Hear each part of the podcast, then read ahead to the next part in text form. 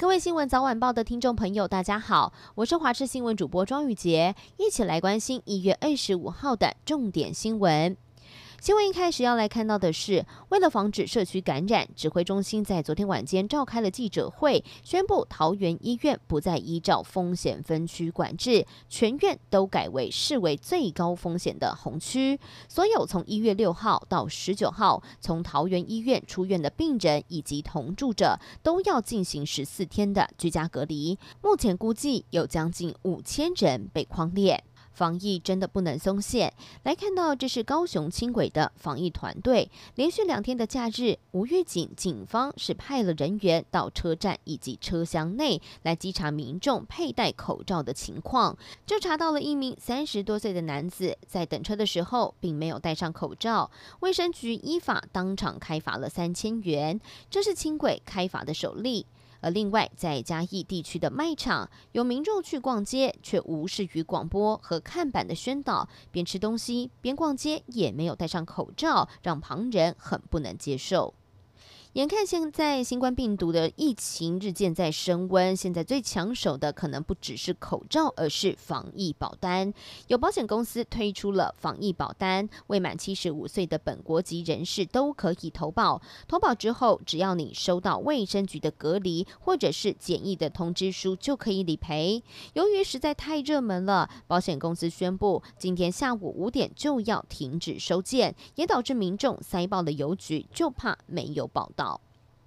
又有国家元首感染新冠病毒了。墨西哥总统欧布拉多在二十四号宣布感染了新冠病毒。六十七岁的欧布拉多在 Twitter 上面发文说：“很遗憾地告诉大家，他感染到了新冠病毒，而他的症状是属于比较轻微的，目前已经接受了治疗，并说会乐观地面对，继续的向前走。”墨西哥现在正在面临第二波的新冠疫情，目前墨西哥累计已经有十五万人染疫死亡，一百七十多万人确诊。美国华盛顿州塔科马市在当地时间二十三号的晚间发生了一起警车撞上民众的事件。虽然说并没有造成任何人员的死亡，但是却有一人受伤。出事的路口原本有上百人堵路狂欢，警车来到现场试图要开道，却被人群给挡住了。之后突然往前直冲，撞开了挡车的民众，还有至少一个人被警车直接给碾了过去。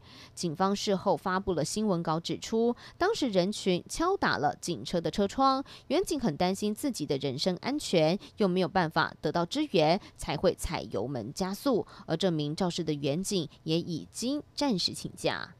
最后要带您关心天气的消息了。今天在上半天，东北季风影响，天气还是比较凉，像是在台南以北以及宜花，低温大约是在十四度左右，高屏地区是六十七度。不过从下半天开始，东北季风减弱了，而气温也逐渐的回升。预测北部还有东半部地区高温可以回升到二十一到二十三度，中南部地区的高温大约是在二十四到二十七度。不过入夜之后偏冷，日夜温差大，可以来到十度以上因此建议大家，如果要早出晚归的话，还是要记得多带一件外套。至于今天一整天水汽偏少，所以大多都是多云到晴的天气，只有东半部还会有一些零星的短暂降雨了。以上新闻，感谢您的收听，我们再会。